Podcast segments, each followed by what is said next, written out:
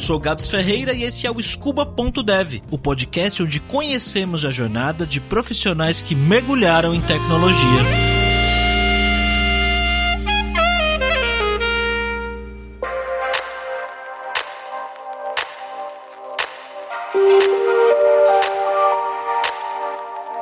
Vanessa nasceu e cresceu em uma cidade do noroeste paulista, Pereira Barreto. Desde pequena ela sempre gostou muito de estudar e ia bem em todas as matérias, menos literatura. Crescendo no interior, Vanessa sempre gostou de bicho, mato, natureza, tava o tempo todo brincando na rua com cachorro, indo pra fazenda, pro rancho, sítio, e também teve excelentes professores de biologia. Essa combinação de fatores acabou fazendo com que a Vanessa prestasse o vestibular de biologia, que ela acabou passando de primeira.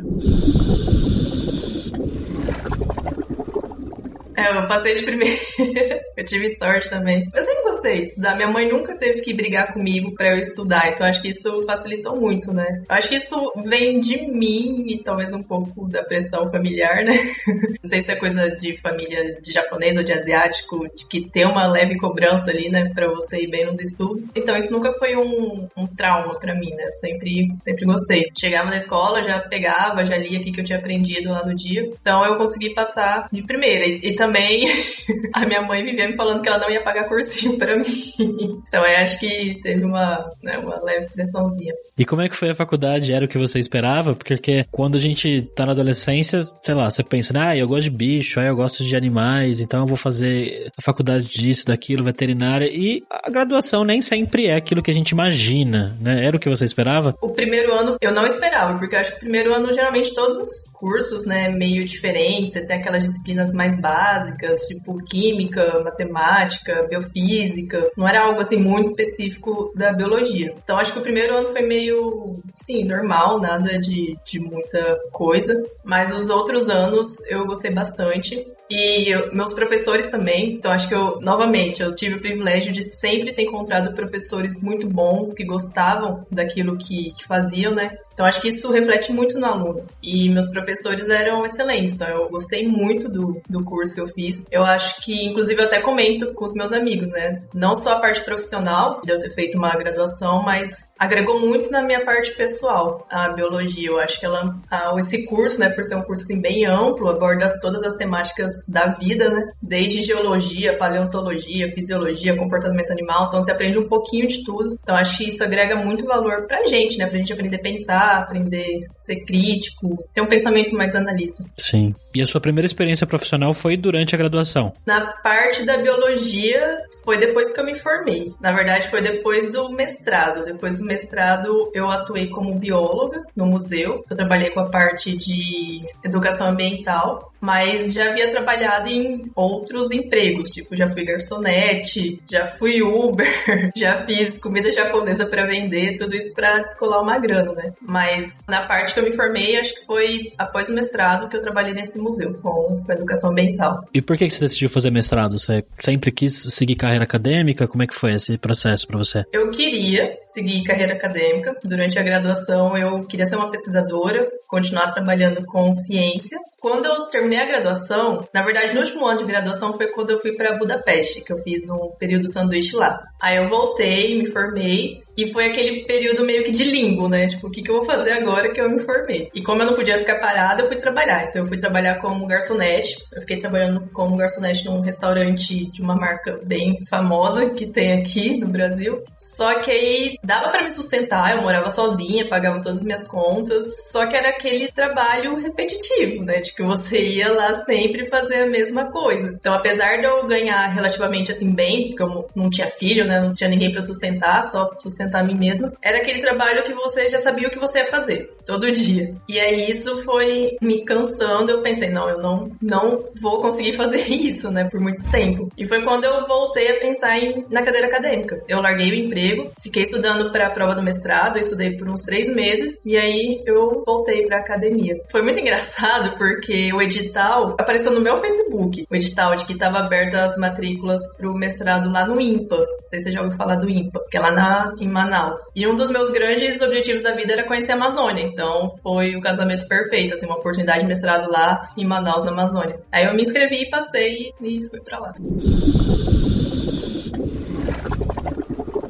E esse período que você passou na Hungria, como é que foi isso aí, Vanessa? Foi o programa Ciências Sem Fronteiras, não sei se você lembra. Hum, lembro, saudades. Foi lá em 2014. Foi bem bacana, foi um choque, assim, de cultura, né? Mas eu não sofri tanto, porque na Hungria, e mais especificamente em Budapeste, estava lotada de brasileiro. Então tinha muito brasileiro lá. E eu acho que isso até mexeu com a economia da cidade, porque os bares começaram a colocar cartazes em português, de tanto brasileiro que tinha.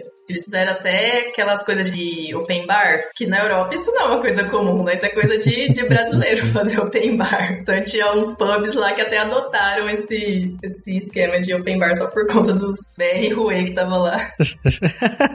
Quanto tempo você ficou lá? Um ano, fiquei um ano lá. Caramba, e chegou a fazer amizade com os locais ou ficava só entre os brasileiros mesmo? Nossa, não fiz. Primeiro que acho que houve uma falha, porque eles não misturaram os estudantes brasileiros com os estudantes húngaros, porque os húngaros, eles não queriam ter aula em inglês, né? Muitos deles não queriam se esforçar para ter aula em inglês, então a gente acabou ficando segregado deles, porque a gente tinha aula em inglês. Então acho que isso dificultou bastante da gente fazer amizades. Eu fiz alguns colegas húngaros, mas amigo, amigo, eles são um pouquinho fechados, né? Imagino que eles sejam um pouquinho diferentes, né? E chegou a aprender alguma coisa de húngaro? Porque húngaro é complicado, né? Nossa, eu sabia algumas palavras. Eu sei Cia, que é o oi, é tipo um cumprimento geral, Cia. Kossonam, acho que é por favor. Ah, eu sabia repetir as frases da, da mulher do metrô, que ela ficava falando também.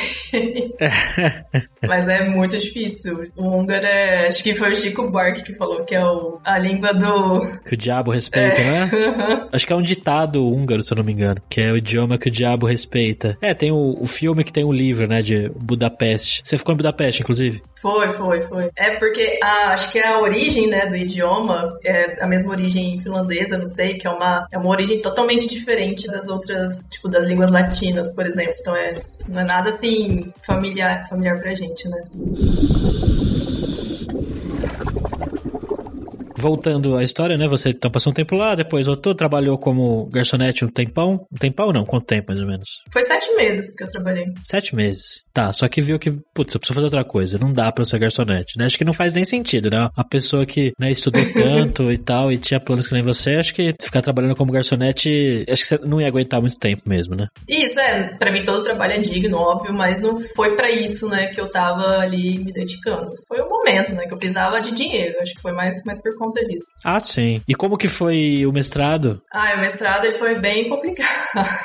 eu acho que quem tá assistindo aqui tá na pós-graduação, faz mestrado, doutorado, sabe que quer ser um pós-graduando no Brasil. Não é nada fácil. A gente enfrenta muito estigma, as pessoas acham que por a gente ganhar bolsa, né? Aliás, é um termo até errado a gente falar, porque a gente tá trabalhando, a gente não tá ganhando bolsa, a gente tá recebendo pelo nosso trabalho, né? Então, eu cheguei no mestrado com expectativa lá em cima, com um projeto lindo, maravilhoso, mas foi acho que no ano de 2016 que começaram os cortes, né, na ciência, e foi quando eu comecei meu mestrado, em 2016. Meu projeto ele foi cortado praticamente pela metade, então isso super me desanimou, mas continuei lá. E fora que Manaus é uma cidade muito cara, eu não imaginava que era uma cidade tão cara assim, e a bolsa de mestrado, ela tem um valor de R$ 1.500, então as pessoas acham que bolsista tá ficando rico, tá ficando milionário, e gente, ninguém fica milionário ganhando R$ 1.500.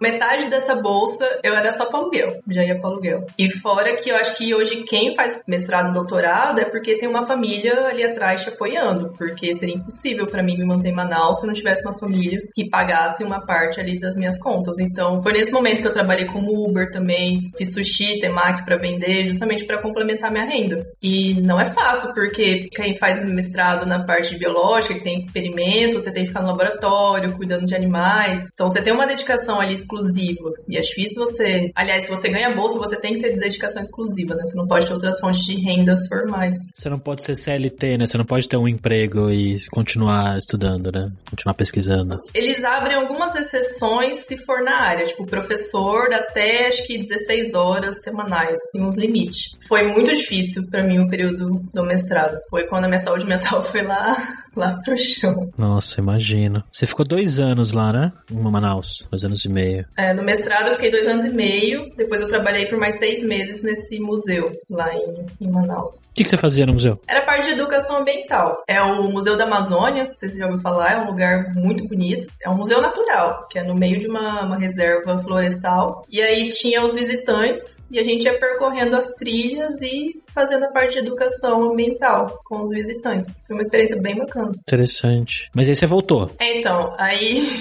me surgiu uma oportunidade de eu dar aula aqui na minha cidade. Aí eu pensei, bom, apesar de eu estar tá gostando do que eu faço lá no museu, eu tô pagando muita conta e não tá sobrando nada, né? Sobra mês no fim do, do pagamento. E aí eu falei, ah, eu vou voltar pra minha casa, não vou precisar pagar aluguel, não vou precisar pagar, assim, conta, né? E eu vou receber, então, financeiramente era uma oportunidade melhor melhor. Aí foi isso que me trouxe de volta aqui para minha casa e eu dei aula por um semestre na escola e na faculdade aqui da, da minha cidade.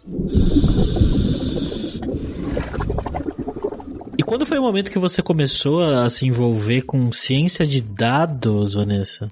Foi durante o mestrado, tinha um pessoal que estava começando a trabalhar com bioinformática lá no laboratório. E eu sabia absolutamente nada. E eu via eles lá em de comando, pesquisando um monte de coisa, achei aquilo super interessante, né?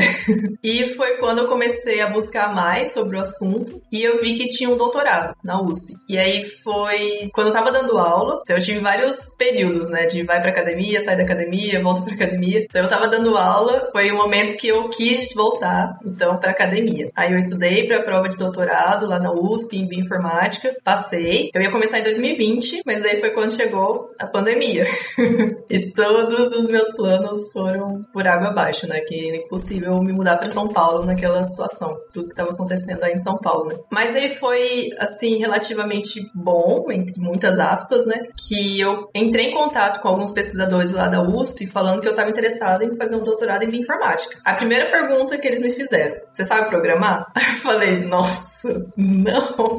Nossa, que vergonha que eu passei, né? Eu tô querendo fazer um doutorado em bioinformática não sabia nada de programação. Eu falei, é, então, né? Acho que vou ter que esperar um pouco. Aí foi aí que caiu a ficha e eu comecei a aprender Python. Foi engraçado, né? Porque eu comecei a aprender Python em, em outros cursos por aí na internet. Só que eu senti assim, nossa, eu preciso de uma coisa mais. alguém me guiando, porque eu não, não tô sabendo o que, que eu tenho que aprender, né? Eu preciso de algo mais estruturadinho, um caminho ali para eu seguir, né? E aí eu lembrei da Lura, porque eu conheci a Lura pelo Nerdologia, na verdade, que eu sempre acompanho Nerdologia no mestrado, adorava os vídeos, eu via, almoçava vendo os vídeos do Nerdologia, e o Ashla ficava lá falando toda hora da Lura, Lura, Lura. Eu falei, bom, deve ser uma escola boa, né?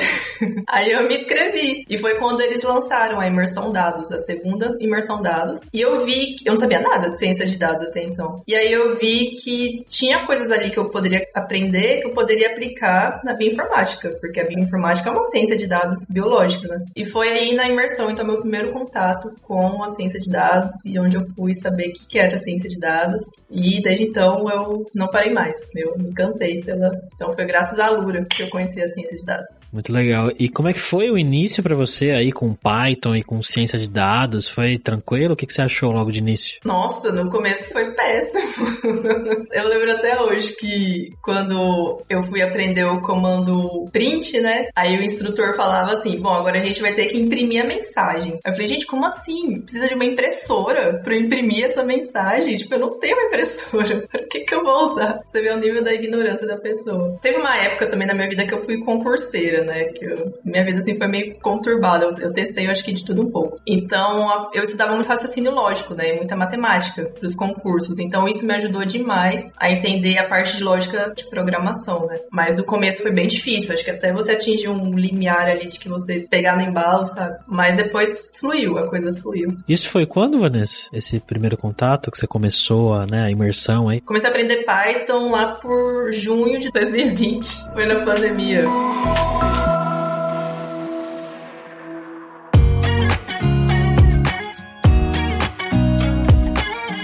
Como que isso se aplicou ao seu trabalho? Como que você transformou isso no que você está fazendo hoje, no que você está fazendo agora? Como que essas coisas foram juntando? Hoje eu estou trabalhando como bioinformata e cientista de dados na Fiocruz Bahia. Então eu uso muito pandas para trabalhar e manipular tabelas, né? Porque eu, a gente analisa os dados dos genomas sequenciados que eles colocam, vão disponibilizando, vão depositando nas plataformas, né? Então eu tenho que baixar tudo isso. E aí tem vários valores que a gente vê né, nos cursos da Lura, como lidar com valores faltantes, em valores incompletos, lidar com strings. Então eu uso muito pandas para manipular, né? Então a maior parte do meu trabalho é analisando as tabelas, checando as informações, vendo se tudo tá batendo certinho. E no final é visualização. Hoje o pessoal onde eu trabalho, eles usam muito o Plotly, Plotly, né, na biblioteca. Então eu tô aprofundando meu conhecimento mais nessa parte agora de da visualização desses dados para construir também um, um, dashboard. E tem a parte também que eu também tô como pesquisadora no INCA, né, que é o Instituto Nacional do Câncer. Eu trabalho lá no laboratório laboratório de bioinformática e biologia computacional. E lá o pessoal usa muito clusterização, né? Também estou aprendendo esses algoritmos de clusterização. Que dicas que você dá para jovens que estão vendo a gente aqui agora, que tem essa vontade de seguir a área acadêmica, de pesquisa e que não tem nenhuma ideia de por onde começar, o que fazer? Tem que ir direto para a faculdade? Você acha que dá para já começar a estudar algumas coisas antes de fazer uma graduação, um mestrado? O que, que você falaria para essas pessoas? Olha, se eu pudesse voltar no tempo e ter aprendido programação logo logo seria, nossa, uma mão na roda. Então, se você é jovem e tem esse tempo, né, essa chance de aprender, acho que é bem possível conciliar as duas coisas. Eu vejo que muita gente fala, ai, mas eu não tenho tempo. Acho que nem se for meia hora, uma horinha por dia, sabe? No final de um ano você já vai ter estudado 365 horas. É praticamente um, uma especialização, né? A carga horária de uma especialização. Mas em relação à carreira científica, eu acho que a parte da tecnologia, eu vi que tem essa vantagem que você não necessariamente precisa de um diploma, né? Eu vejo que, que as empresas, elas querem mais saber o que você sabe fazer do que o que você tem de certificado, de diplomas. Então, eu acho que isso é uma, um ponto super positivo dessa parte de tecnologia. Você precisa ficar ali quatro anos. Mas a faculdade, eu acho que ela te dá ali a base, te dá muitos conhecimentos teóricos, muito importantes, que geralmente você não vê em qualquer curso. Você não vai ter uma teoria sobre o porquê daquelas coisas. É mais uma coisa prática, né? Se a pessoa tem a oportunidade de fazer uma faculdade, eu acho muito válido sim. Mas para a área, a parte de ciências, né? Hoje a, a, maior parte das ciências no Brasil é feita nas universidades. Então, se quer seguir a carreira científica, é preciso ter uma, um diploma sim.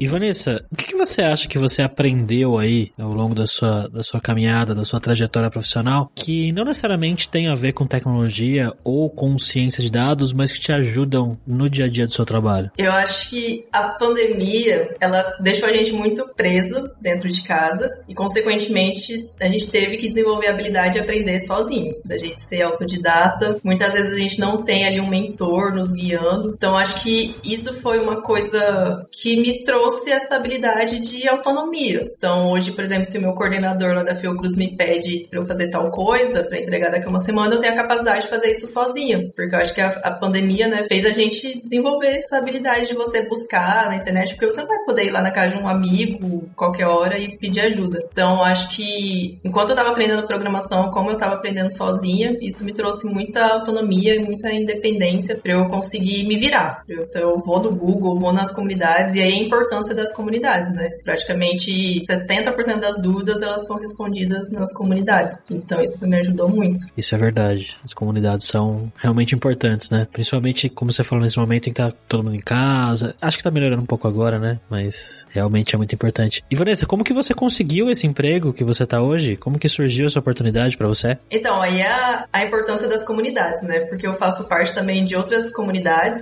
mais especificamente mulheres na tecnologia. E foi foi lá que divulgaram essa vaga. Tinha essa oportunidade de cientista de dados na Fiocruz e foi lá eu me, me apliquei. E sinceramente eu nem esperava que eu fosse conseguir. Mas eu acredito que o diferencial foi o portfólio. O bootcamp, né, as imersões, me ajudou muito a construir o meu, meu portfólio. Então eu acredito, aliás, eu tenho certeza que foi isso que chamou a atenção dos pesquisadores lá, né, dos coordenadores do projeto, que eles viram que eu sei fazer. Eu acho que o mais importante de você colocar os seus certificados é você mostrar que você sabe aplicar aquilo que você aprendeu de alguma maneira. E a Vanessa, também para você que tá assistindo a gente aqui agora, ela é uma Luristar, né, Vanessa? Recentemente aí ganhou esse título da comunidade. A Luristar é um programa aqui da Lura onde a gente tá premiando, entre aspas, né, pessoas da comunidade de tecnologia, de ciência de dados, que gostam de estudar, que gostam de compartilhar, que gostam de falar sobre tecnologia e sobre o que estão estudando, sobre o que estão aprendendo. E a Vanessa é uma das pessoas. Se tudo der certo, a gente vai fazer ela escrever, criar e compartilhar ainda mais, né, Vanessa? Nossa, pra mim foi uma surpresa. Há um ano eu não sabia nada de programação e agora eu sou uma Stars. Então, pra você ver que tudo é, é, possível, gente. Até eu que não sabia nem que era uma linha de comando há um ano, hoje tô aqui com uma Lura Star. E quais são os seus próximos mergulhos, Vanessa? O que, que você pretende se especializar, estudar mais daqui para frente? Então, eu agora preciso aprender um pouco de R, porque o R ele é muito utilizado né, na academia, eu não, não sei praticamente nada de R. Eu tô aprendendo também Bash, né? Porque na parte de bioinformática a gente só usa a linha de comando, então eu tô aprendendo a usar Bash, trabalhar com Linux, né? Com Unix. E pretendo me aprofundar mais na parte de, de machine learning, na parte de, de clusterização, para entender melhor os algoritmos que, que o pessoal lá do, do Inca utiliza de clusterização. Acho que uma das coisas legais da história da Vanessa é que a gente vê como é importante você ter uma formação acadêmica e como também é importante você ter um portfólio, você ter coisas para mostrar para possíveis empregadores. Ela estudou bastante, se formou, foi estudar fora, isso contribuiu para a carreira dela de muitas formas. Ao mesmo tempo, ter um portfólio, ter feito bootcamp, né, ter coisas para mostrar, ajudou ela a conseguir um emprego que ela nem imaginava que seria possível. É legal a gente olhar sobre essa ótica, Ver que as duas coisas são importantes e que acabam se complementando. Mas que dá também para você ter uma carreira apenas, entre aspas, apenas, né? Fazendo faculdade ou, entre aspas, apenas também tendo portfólio e criando experiências. Se você puder, tem as duas. E se você gostou desse episódio, faz um favor para mim, compartilhe com seus amigos e amigas, no grupo de família, no WhatsApp e dá cinco estrelas pro podcast no iTunes. Ajuda bastante outras pessoas a encontrarem ele. E se você tem uma história legal também com tecnologia, mudou de de carreira, ou de repente conquistou o emprego dos seus sonhos, manda uma mensagem para mim lá no Telegram. Pode mandar áudio. Talvez demore um pouquinho para responder, mas eu sempre escuto todos que vocês mandam. E eu te vejo no próximo episódio do Scuba Dev então. Tchau, jovem!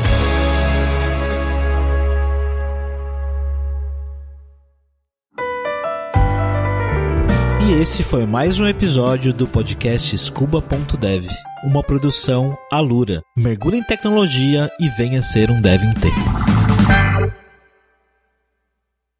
Este podcast foi editado por Radiofobia, podcast e multimídia.